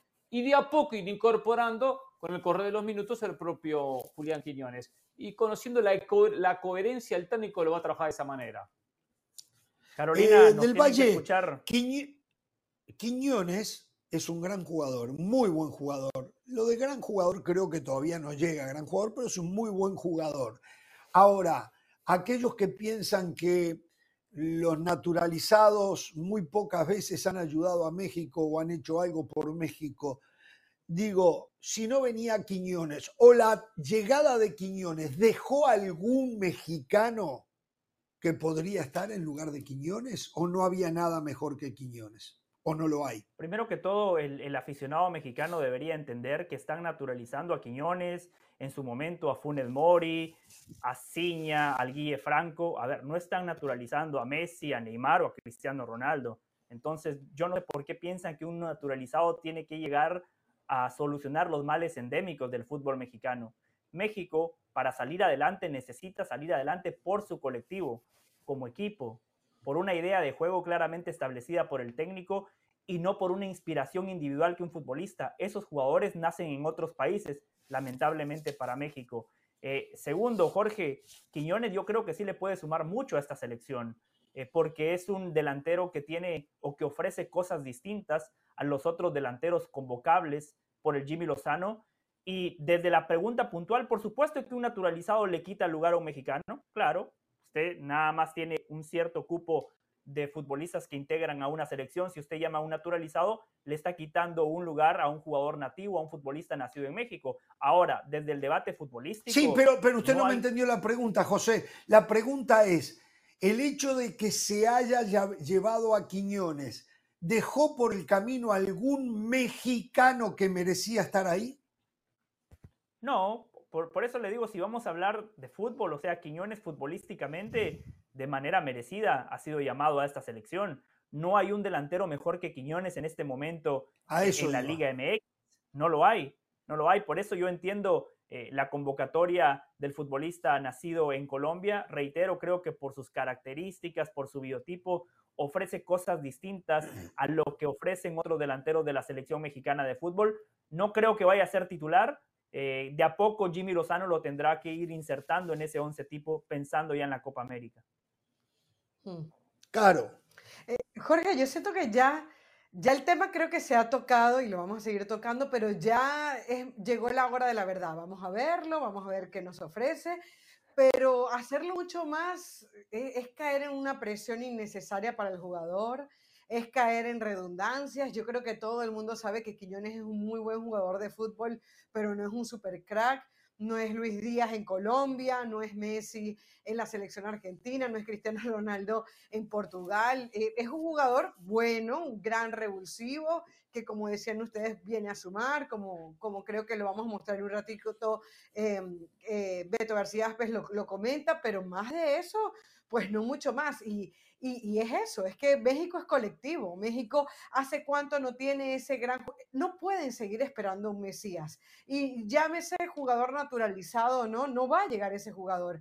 Se basa en lo colectivo, en, en, que sea un equipo que esté concentrado en lo que quiere, que sea capaz de imponer condiciones ante rivales menores y poco a poco va a ir creciendo o no. Quiñones es una solución en algún partido, pero no es la solución. Hay un hombre que hizo parte, yo creo, de la mejor camada de jugadores mexicanos, eh, por lo menos de lo que yo he conocido. Aquella camada del Mundial del 98, de la mano de Manolo Lapuente. Este era un referente del mediocampo, un hombre que tenía buen fútbol, nada extraordinario, pero buen fútbol, pero sí lo que le sobraba era personalidad. Hablamos de Alberto El Beto García Aspe habló en las últimas horas sobre estos temas, tema portería, tema naturalizado. Vamos a escuchar algunos apartes de lo que decía el Beto García. Hablabas al principio de la charla de que generalmente el juego naturalizado termina por no pesar tanto en selección mexicana. Son contados los que realmente han tenido un peso específico. En el caso de Julián, ¿qué tanta diferencia crees que pueda marcar, que pueda potenciar a este equipo? Porque hay quien piensa que con la llegada de Quiñones ya vamos a estar levantando el trofeo de 2026 y bueno, pues hay que tomarlo con calma. No, no, no, eso es una, perdón por la palabra, pero es una estupidez.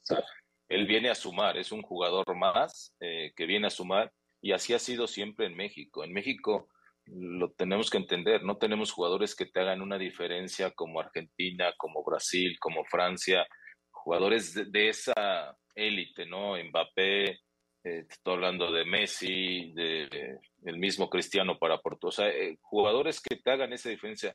El potencial de la selección mexicana es el saber jugar en conjunto, el tener un conjunto que sepa perfectamente qué tiene que hacer dentro del terreno de juego y que todos eh, cooperen e-, en, ese sistema y que lo entiendan perfectamente y lo lleven a cabo en la cancha y que tengan eh, esa relación con el técnico que sepa transmitírselos, ¿no? Creo que ese ha sido el potencial de México porque si tienes eh, un buen once con buenos recambios cuando tengan que entrar, eso es lo que te va a dar la fortaleza. Hoy el fútbol es muy físico en todos aspectos y, por eso también cuando tienes un buen esquema que sepas neutralizar al, rival, tienes muchas posibilidades de competir de tú a tú. ¿no? Entonces, el potencial de México no es que un jugador te vaya a hacer diferencia, ¿eh? porque no lo tenemos, que eh, ese jugador que te haga esa diferencia, pero sí podemos tener un conjunto que pelee eh, y que sepa llevar a cabo un sistema de juego dentro del terreno de juego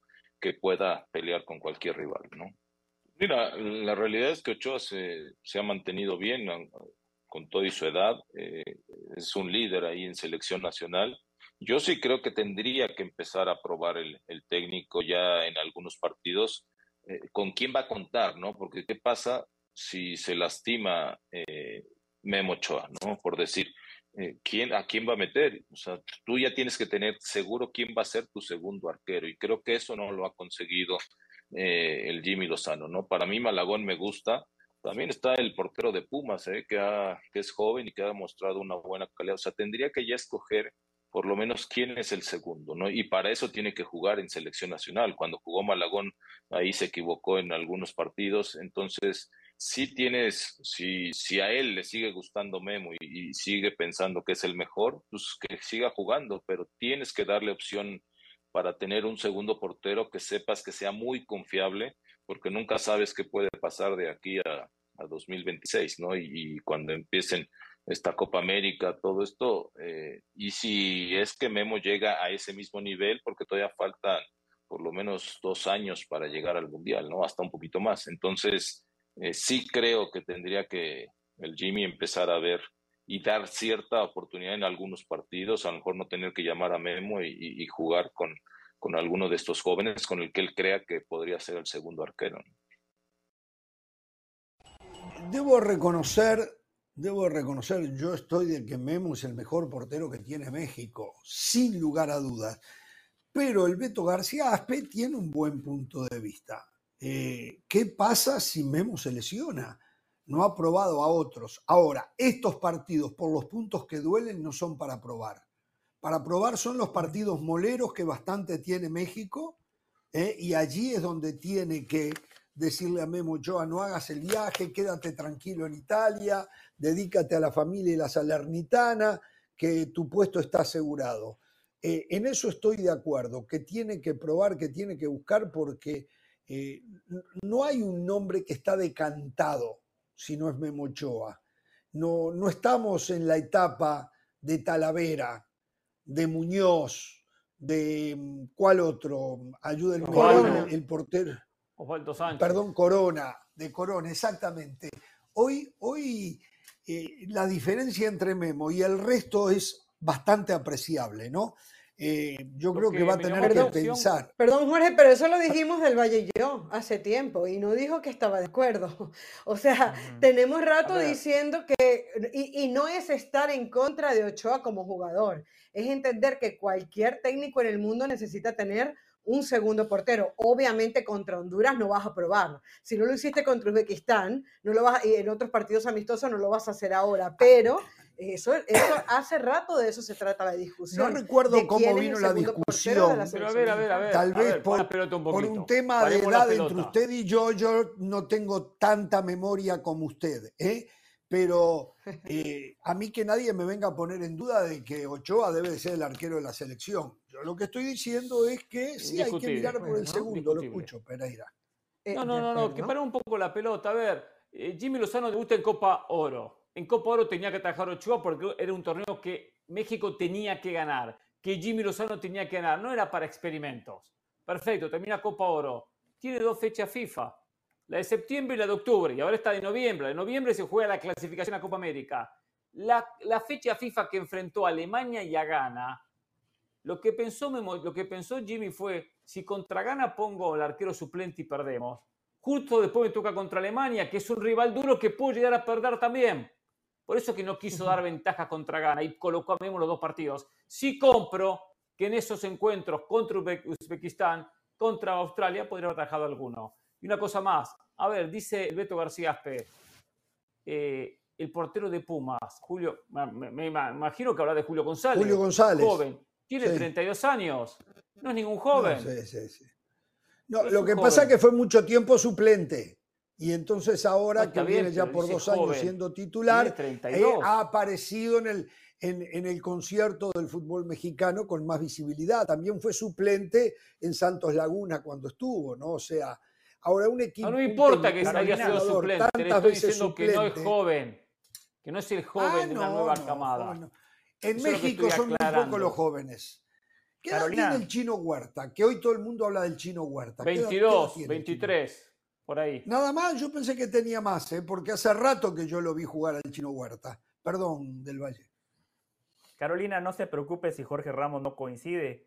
El señor Ricardo Ferretti, Alberto García Aspe, la gente de fútbol coincide con nosotros. Ese debate era Y para yo no soy gente de fútbol. FIFA. Yo no soy gente de fútbol. Sí, lo es. Y el que mejor ve el fútbol en este programa es usted. Por eso me llama la atención. Eh, en las últimas gracias. dos fechas FIFA, ese era el debate No, que. Carolina y yo establecíamos. Para que esta fecha al lado FIFA, mío y ahora dice que es para de esta fútbol. fecha pero bueno. FIFA, para esta fecha FIFA, ese debate es innecesario porque es un partido por los puntos. A día de hoy, Claro. Guillermo Ochoa sigue siendo el titular. En algo no coincido con Jorge cuando dice que la distancia entre Memo y el resto es muy grande. Ya no es tan así, Jorge, ¿eh? ya no es tan así. Y después, la responsabilidad de cualquier entrenador es generar una competencia interna. No hay algo peor para una selección que un futbolista vaya y ya sepa de antemano que el lugar es de él, porque el jugador tiende a relajarse. Guillermo Ochoa va a llegar al próximo Mundial con 40 años. Y aquí hago un paréntesis. Sí, Chapó para Guillermo Ochoa. Compromiso. Siempre quiere estar. Se relaja. Cierro paréntesis. Ochoa no Muy se mal el relaja. fútbol mexicano. ¿Cómo? Ochoa no se relaja. No. Inconscientemente, Jorge, cuando usted sabe, cuando usted sabe que no tiene nada asegurado, usted va por todo. Cuando no esté, usted no tiene el futuro asegurado, usted va por todo. Es la naturaleza del ser humano, Jorge. Es la naturaleza del ser humano, de Jorge Ramos, de Ochoa, de quien quiera. Por eso, Jimmy Lozano tiene que empezar a buscar ese guardameta que compita con Guillermo Ochoa. Después, ¿cómo sabemos si no es tan bueno como Guillermo Ochoa? Si no lo vemos jugar en selección mexicana. ¿Cuándo los vemos? Yo le diría. A ver, yo de lo que veo en la actualidad, Malagón es lo más cercano, me parece. Malagón, Jorge, atajando en el América, tiene más exigencia que Guillermo Ochoa atajando en un equipo como la Salernitana, que ya sabemos que va a. No, al contrario, no, no, no, no, no, no, no. Acaba de decir uno de los disparates más grandes. Le puedo asegurar que a Ochoa en la Salernitana le patean 15 veces por partido. De acuerdo, a Malagón le patean 4. Pero, no, pero no, por pero favor, permítame, no diga permítame, eso. es que usted, usted, usted, usted no entiende. Para empezar, viene con la descalificación en lugar de debatir el concepto. Sí, hoy Memo ¿Por qué Ochoa, descalificación? hoy ¿En Memo qué lo descalifique aunque lo debería descalificar? Porque ¿En qué que es lo un disparate No diga eso, no. le digo. Porque dice que es un disparate grandísimo y usted no entendió el concepto. Lo que usted está diciendo que hoy Guillermo Ochoa es en la Salernitana lo que jurado era en Veracruz, que le atajaban, que le, le disparaban 20 veces y atajaba 15, pero se comía 5 y dos de ellos eran culpa de jurado, qué como? Guillermo Ochoa en la ¿Y qué Salernitana. Yo lo que le digo es que cuando usted juega para un equipo grande como el América, usted está en boca de todos. Recuerde cómo le fue a Jiménez. Recuerde cómo le fue Jiménez. Empezó a recibir la presión de- de- del periodismo mexicano y el tipo se hizo en los pantalones. Por eso el técnico puso a Malagón. Malagón ha rendido. Malagón está demostrando que es un guardameta de equipo grande. Después que hay que verlo en selección, como Julio González o el que usted quiera, pero hay que gestionar una competencia interna. Mm. Eh, le podría contestar, pero eh, eh, Pereira quería hablar y la señora de las Salas también. No, no, yo, yo no tengo dudas que tiene mucho más trabajo Memo Ochoa, que es mucho más exigente, un equipo que encima lucha por mantener la categoría y que enfrenta a los mejores, aparte a los mejores delanteros del mundo, o a, o a un porcentaje alto de muy buenos delanteros del mundo como un Lukaku o como un Lautaro Martínez, por citar dos casos. Mm. Claro que es mucho más complicado lo de, lo de Memo Ochoa. Ahora, ¿que ha tenido algún partido malo Memo? Sí. También ha tenido algunos partidos malos Malagón, pero solo vemos el de Memo. Sí, no, yo creo que además, yo creo que además la jerarquía no se compra. Y, si hay alguien que tiene jerarquía en esta selección mexicana es el mismo Ochoa. Y creo que además esos mundiales, eh, aquel recuerdo imborrable que ya siempre decimos de Brasil 2014, Malagón eh, tiene los partidos que tiene, bueno, menos de la cantidad de partidos que tiene jugado en este torneo la Liga MX y América. O sea, y, todavía recuerdo aquel error contra Santos y todavía recuerdo aquel error contra Camerún. Es decir, eh, aparte que no se nos olvide ya la frase que todo el mundo sabe, cli- cliché, que en, el puesto de portero es de los pocos que la experiencia a veces termina sumando más que la misma edad o el, o el físico que le termina jugando en contra a los otros 10 10 posiciones en la cancha. Entonces yo creo que Ochoa sigue siendo el mejor, pero, pero, eh, y creo que Malagón sigue estando muy lejos. O sea, yo creo que además hay una, una eh, obsesión a veces, y no lo digo por Del Valle, del americanismo en meter a Malagón porque es del América. Creo que si Malagón no jugara en el América, no se hablara tanto de Malagón, por ejemplo, como el, como el probable Pero eso pasa siempre con estos equipos populares. Eso pasa siempre. Eh, pelean Pero- porque siempre Y estén, por eso, y por eso den no todos está aquí para decir quién es mejor. Ochoa es mucho mejor. Ochoa es mucho mejor. Es más, yo no, yo no sé si haya hoy un técnico mexicano, creo que un técnico, no, un portero mexicano, no creo que lo haya, que vaya a poder ser titular en el próximo Mundial de Fútbol. Y por eso ya yo varias veces Hoy he no asomado el, el, el nombre, Tiago Volpi. Yo, a mí no me extraña que Tiago Volpi lo terminen naturalizando el día de mañana. Por cierto, América iría por Tiago Volpi. También Cruz Azul, ¿eh? Atención. Pausa, volvemos. ¿Y Malagón?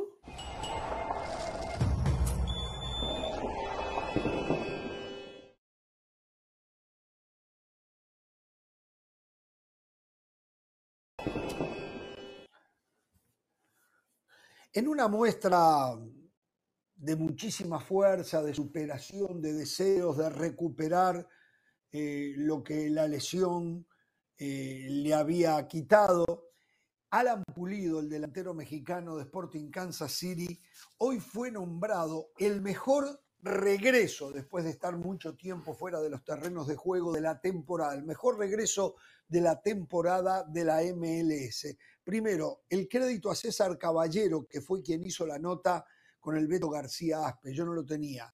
No sé quién hizo esta nota, que vamos también a ver unos apartes, eh, con Alan Pulido, eh, pero ya le daremos el crédito. Aquí está Alan Pulido hablando de su retorno a Chivas también, de la selección mexicana y de eh, los problemas que ha pasado. Aquí está.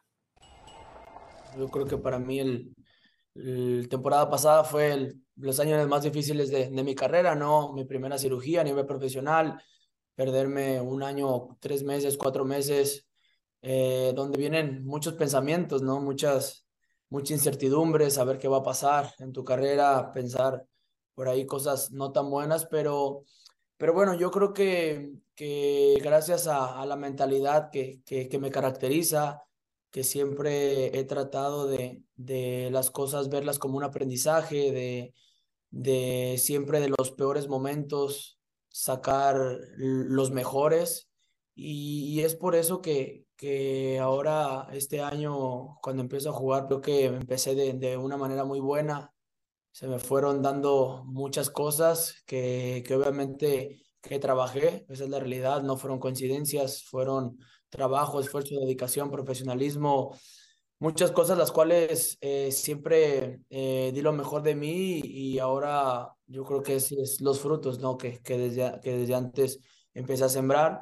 Contentísimo que ahora estoy ya, estamos en una semifinal, eh, logré hacer un- una buena temporada, el equipo logró cerrar, cerrar de una buena manera después de los primeros por ahí 10, 11 partidos que no ganábamos y ahora estamos en una semifinal. Entonces, contento, contento y orgulloso de mí, del trabajo, de mis compañeros y obviamente de, de todo lo, lo que se ha venido, ¿no? al, al cierre del torneo. Queda camino por, por recorrer. Han salido jóvenes realmente importantes eh, que también que tienen un gran nivel. Ojalá y se pueda en la selección. Yo creo que lo que le ha faltado un poco es el tema de, de, de, de ver los momentos que vive cada jugador. Eh, hay veces que por ahí se respetan muchas jerarquías, hay veces que por ahí, eh, eh, pues bueno, si no, no, no le dan esa confianza al jugador que está pasando gran momento y, por ahí siento que de repente viene ese estanque, ¿no? En, en, en, en la selección. En su momento pasó con Santi Jiménez, que estaba metiendo muchos goles y no siquiera fue, fue tomado en cuenta para ir, ¿no? Entonces, fue, e- es algo que realmente de repente falla un poco y, y yo creo que, que por eso, pues bueno, el último mundial fue un fracaso, esa es la realidad. Y, ojalá, ojalá y cada uno pueda retomar e- el nivel que en su momento fueron, fueron mostrando, ¿no? En, en los equipos que han estado, pero, pero bueno, y que lleguen de una mejor manera al, al mundial, ¿no? El tema es que todavía queda tiempo por camino por recorrer, pero sí, ahora con la, la incorporación de Quiñones, ojalá y pueda ser esa pieza que los directivos, el entrenador siente que, que falta, que se necesita, y siempre, como lo he dicho, ¿no? Deseando lo mejor y bueno, tratar de, apoyar al, jugador que esté, ¿no? Y, y ver a la selección triunfar, para mí sería algo lindo me pondría feliz y contento. Alan Pulido, eh, un ejemplo de superación, tuvo mo- momentos muy complicados, sin embargo, eh, hizo un muy buen año y en algún momento el Jimmy Lozano lo va a tener que tomar en consideración. Lectura que hago cuando dice se respetan mucho la jerarquía. Yo creo que se refería a Raúl Alonso Jiménez, que no ha tenido buen fútbol en los últimos años, el problema de la lesión en, la cabeza, eh, después no encontró su lugar en el Wolverhampton, ahora está en el Fulham, juega, no juega, los otros días hizo un gol, pero a esta altura solo está en la selección porque es Jiménez y su gran momento que tuvo. Pero la actualidad no respalda la convocatoria de Jiménez, me parece a mí, ¿no? Y sin embargo, Alan Pulido eh, volvió por sus fueros. Sí, eh, aunque ese puesto sabemos que hoy por hoy tiene muchas alternativas Jimmy Lozano. ¿No sería descabellado el día de mañana que si se mantiene así, especialmente la temporada que viene, Alan Pulido, sea una alternativa para acompañar a un 9, para jugar como segundo delantero? Podría ocupar esa posición perfectamente Alan Pulido. Por cierto, en la MLS que para de inventarse premios, premios por cualquier cosa, ¿eh? Más allá que destaco el, el espíritu de superación de Alan Pulido. ¿Qué le Wow, parece? todo ¿Qué le parece, Pereira? Lo de No, mejor regreso. Yo le hago una, no te pre- gustó le hago de una pregunta. ¿Qué tiene más para mérito? ¿Jiménez No en, en la de, de Vicie o Alan Pulido en la MLS haciendo goles? ¿Cómo que es? que No entendí. Es una pregunta, ¿qué es eso? ¿Qué- qué- ¿Cuál de los dos tiene más mérito? ¿Jiménez en la MLS? eh, hablo de Santiago Jiménez. Santiago en- Jiménez en la- en la Europa. Santiago eh, o- Jiménez. O, Alan Pulido en la MLS. ¿Eh? Santi Santiago Jiménez. Jiménez. Marcando gol en Champions. Ahí. Imagínese. Están ahí. No, están ¿cómo que ahí? A comparar el nivel de la, ¿La MLS Eredivisie con la el- MLS? Mire, mire lo que era Serginho Dest. Hoy Serginho Dest se figura en la de Eredivisie. Pero por Dios, viene a cierto, salir a campeón en la. Eredivisie. Un jugador que cuánto tiempo 10 ya tiene pulido en el Sporting Kansas City. Eh, eh, Jiménez llegó marcando goles a la Eredivisie. O sea, la adaptación que ha tenido Santiago Jiménez, que debuta en No, Champions no. League y Yo termina hablo del marcando goles. momento, yo hablo del momento. Los dos son buenos. Yo digo que juegan en, li- en ligas muy similares. En liga, hoy la liga holandesa está Muy está muy por debajo de lo que supo ser. Muy por debajo. de- y lo hemos hablado acá. Del Valle ha dicho, tercera, cuarta categoría. Más o menos Sí. eso es lo de la MLS hoy. Está bien, tercera, Eso es cuarta, la MLS es de quinta, sexta categoría, está bien. No, es un, no, es un no, buen no, debate. No, no diga eso. Es un buen debate para tener, eh, para emitir un juicio de valor tendríamos que ver más partidos de la Liga de Países Bajos y más partidos de la MLS, ¿no? Vemos muy poco MLS, vemos muy pocos partidos de la Liga de Países Bajos, esa también es una realidad. Eh, Pulido no le cerró la puerta a un posible regreso a Chivas. Recuerden que él se fue No. molesto de Chivas. La última vez que Chivas tuvo un goleador mexicano, ah, justamente Alan Pulido. ¿Quién era el director Estuvo deportivo con de Chivas? nosotros aquí, ¿te acuerdas del Valle? Que nos dijo que. Ricardo Peláez no le había ofrecido contrato.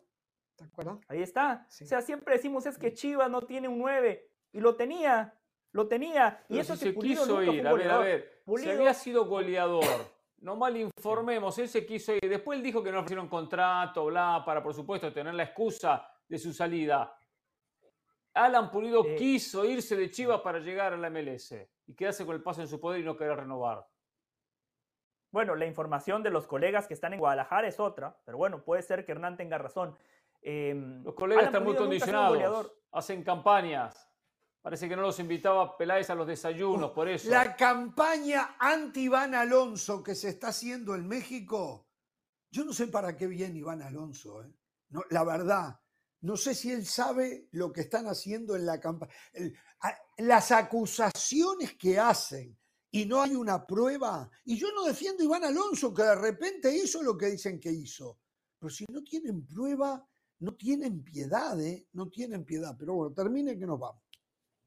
No, no, yo lo que quería Bueno, decir nada más es que Pulido nunca ha sido un gran delantero, es un muy buen futbolista, es un complemento para un 9, tiene grandes cualidades, pero nunca en su carrera ha sido un goleador. Bueno, señores. Buen viaje eh, a Arabia. Pereira, usted. No, no, pero mañana viene todavía, ¿no? Usted viaja a la noche.